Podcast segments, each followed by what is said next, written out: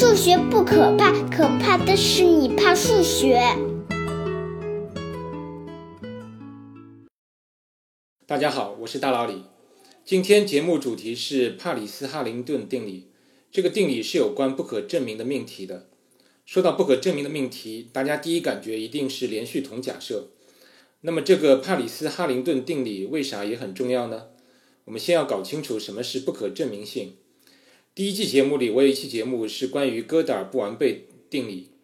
简单复习一下，哥德尔的第一不完备原理是说，对任何包含皮亚诺算术且可公理化的理论，这个理论是不完全的。不完全的意思就是这个系统内存在既不能证明也不能证伪的命题。连续统假设就是这样一个命题，但这里面包含皮亚诺算术，那这是什么东西呢？不久前的一期节目，我们聊到过策梅洛·弗兰克尔的公理化集合论，简称 ZFC 系统。那套集合论其实是定义的一套有关集合的公理。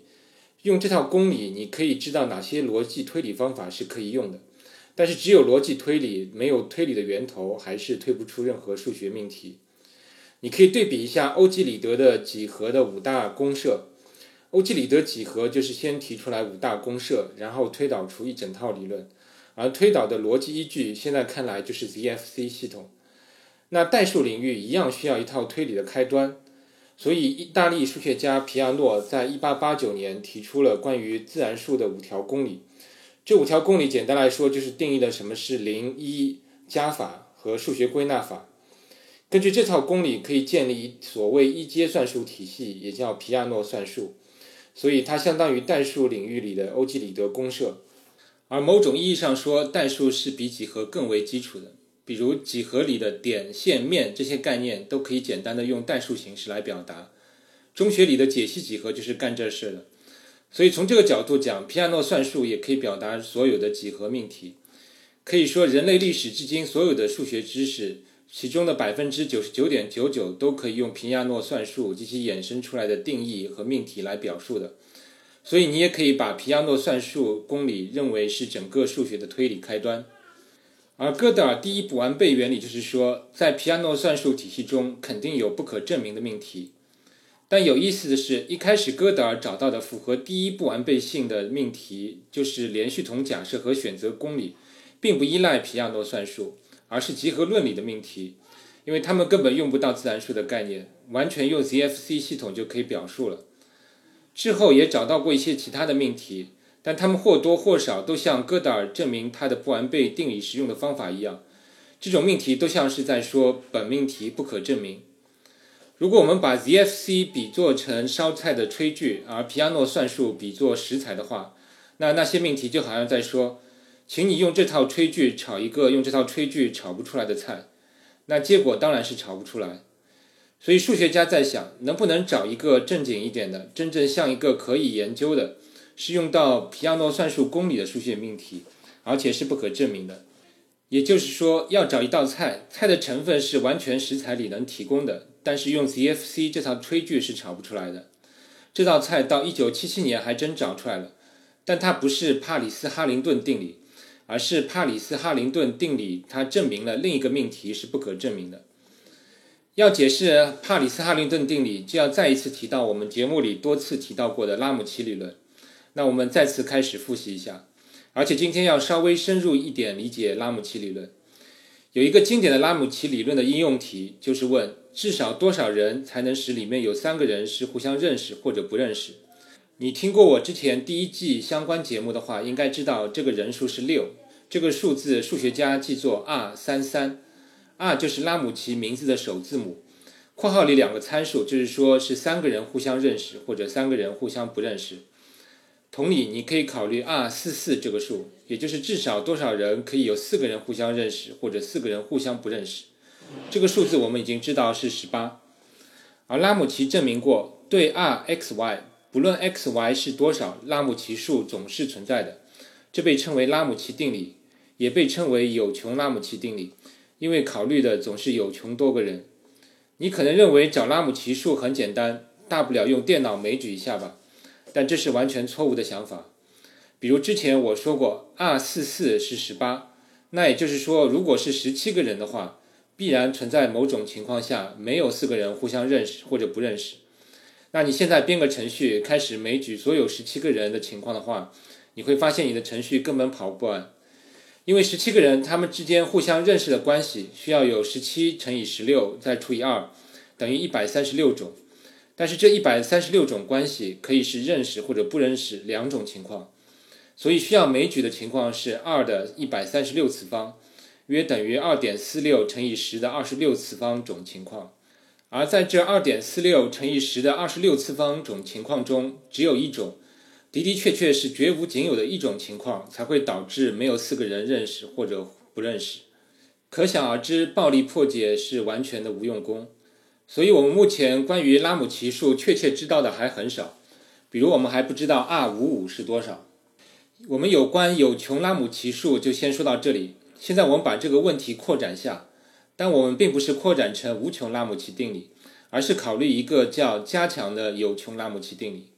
这个定理的内容，我借用一个假想的足球运动员转会的故事来解释一下。假设你是一个球探，一个足球队老板让你帮他物色一批球员，你帮他找了二十个有转会意向的备选球员，把他们编号为一到二十号。球队老板看了之后提了这么一个问题。你能不能从这二十个球员里找出至少五个球员，使得这五个球员里的所有任选三个球员的组合，他们都曾经在一家俱乐部里效力过，或者都不曾在一家俱乐部里效力过？因为我希望买至少五个球员，而我希望他们中的任何三个人组合，要么是曾经配合过，这样他们配合会比较默契；要么是从来没有一起踢过，这样他们就不会拉帮结派，方便我组成新的团队。你思索了一下，追问了一个问题：“老板，五个人里取三个人的组合有十种方式，这十种组合方式能不能一部分在一起踢过，另一部分不在一起踢过呢？”老板笑答道：“当然不能，否则随便选五个，不是都能符合要求吗？”你尴尬了一下，回答道：“确实。那如果我能挑出多过五个球员，而且符合这个条件，可以吗？”老板答道：“当然可以。而且我想起来，我还有个附加条件。”你不是把球员都编号了吗？我希望你找出的球员组合时，球员人数要大于等于里面球员编号的最小值。比如，如果你选出了十到十五号球员，他们中任意三个都在一个俱乐部里踢过，但是里面球员编号最小值是十，所以不符合我的条件。除非你能把六号之前的球员加进去，这样六个球员符合条件，而且大于等于最小球员的编号。或者十到二十号球员一起，一共十个球员都符合条件也行。我知道我的要求很古怪，但你就当这是我的一个癖好。好了，不管你信不信，以上就是加强的有限拉姆齐定理要处理的问题。稍微整理一下，就是从 n 个编号为一到 n 的球员里，你要找出至少 k 个球员。故事中 k 等于五，使得其中任意 i 个球员的组合，故事中这个 i 等于三。使得这 i 个球员的组合要么都曾经在一个球队效力过，或者不曾一起踢过球。另外，你要找出的球员数量要大于等于最小球员的编号，这就是故事里老板最后提出的古怪要求。还有，我们故事里只考虑了球员在一起效力或不在一起效力的两种情况。实际上，我们还可以考虑这些球员曾经一起效力过几支球队，比如零支球队、一支球队、两支球队。两支以上的球队等等，这样有四种取值情况。我们可以把取值情况的数量作为变量 j。因此，加强的有限拉姆齐定理就有三个参数 i、j、k。最后，我们用更接近数学的语言来说，就是从一到 n，n 个自然数构成的集合中，每 i 个元素的组合用 j 种颜色着色，然后从中挑出至少 k 个元素的子集。使得其中任意 i 个元素的颜色都是一样的，并且你挑出的元素集合数量除了至少是 k 以外，还要大于等于你这个子集中的最小的自然数。不知道说到这里，你有没有一种直觉，就是球员的数量足够大，是不是总能找出符合老板要求的组合？因为球员数量足够多以后，你挑选的余地也越大。虽然老板后面加上那个附加要求是个障碍。但是球员多了以后，你毕竟跟较小编号球员组合可能性也增加很多，所以总体上挑选余地还是会变大的。所以你感觉只要球员总数够多，总能找到符合要求的球员。好了，以上扯了这么多，那其实你的这个直觉就是所谓的加强的有限拉姆齐定理，意思就是对任意的 i、j、k 组合总存在一个最小的整数 r，使得这里面 r 个整数内部无论如何着色，总能挑出前述符合规定的一个子集。恭喜你，听到这里，你已经搞懂了很少能有人懂的加强的有限拉姆齐定理。那加强的有限拉姆齐定理讲完了，帕里斯哈林顿定理就简单多了，就一句话：用皮亚诺算术公理无法证明加强的有限拉姆齐定理。啊，这怎么可能呢？你是不是有这个反应？因为以上这个定理整个就是一个排列组合问题，没有任何神秘之处，这为何会证明不了呢？这个不能证明的思路其实是这样的：首先，我们知道哥德尔还有一个第二不完备定理，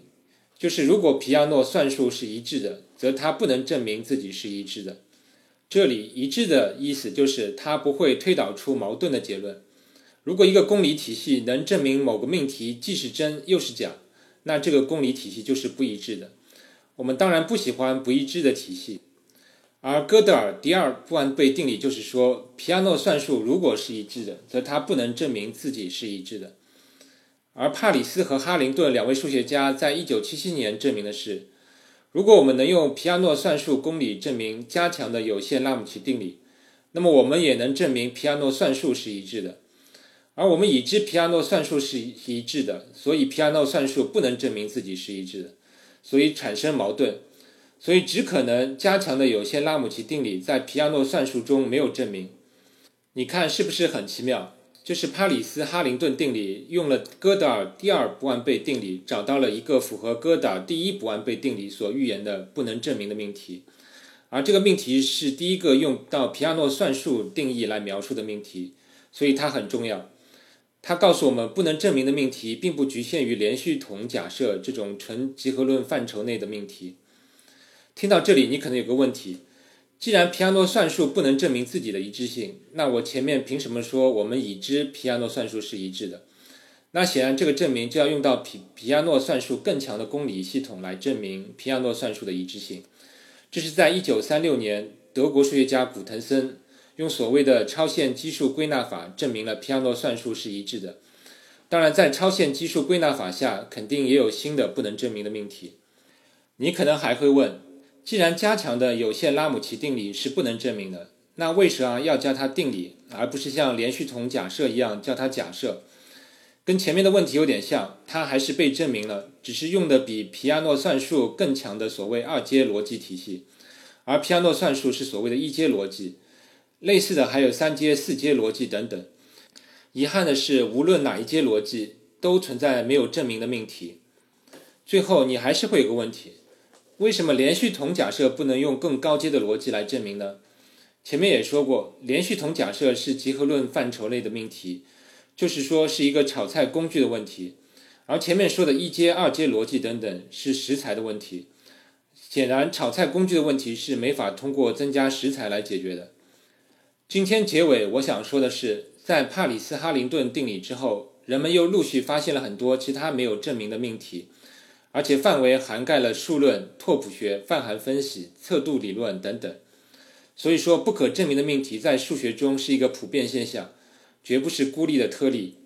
而且多数证明过程也是很像哈里斯帕林顿定理，也就是这个命题已经强到足以证明皮亚诺算术的一致性，所以这个命题是不可被皮亚诺算术公理证明的。这足够影响到很多人对数学本质的理解。我是觉得逻辑学真的是环环相扣，而哥德尔的两个不完备定理则像是上帝给人类开的一个玩笑，使得人类不得不在考虑一个命题真或假之外，再考虑不可证明这第三种可能性。好了，今天节目到此，希望你能对不能证明的命题有更深的理解。再见。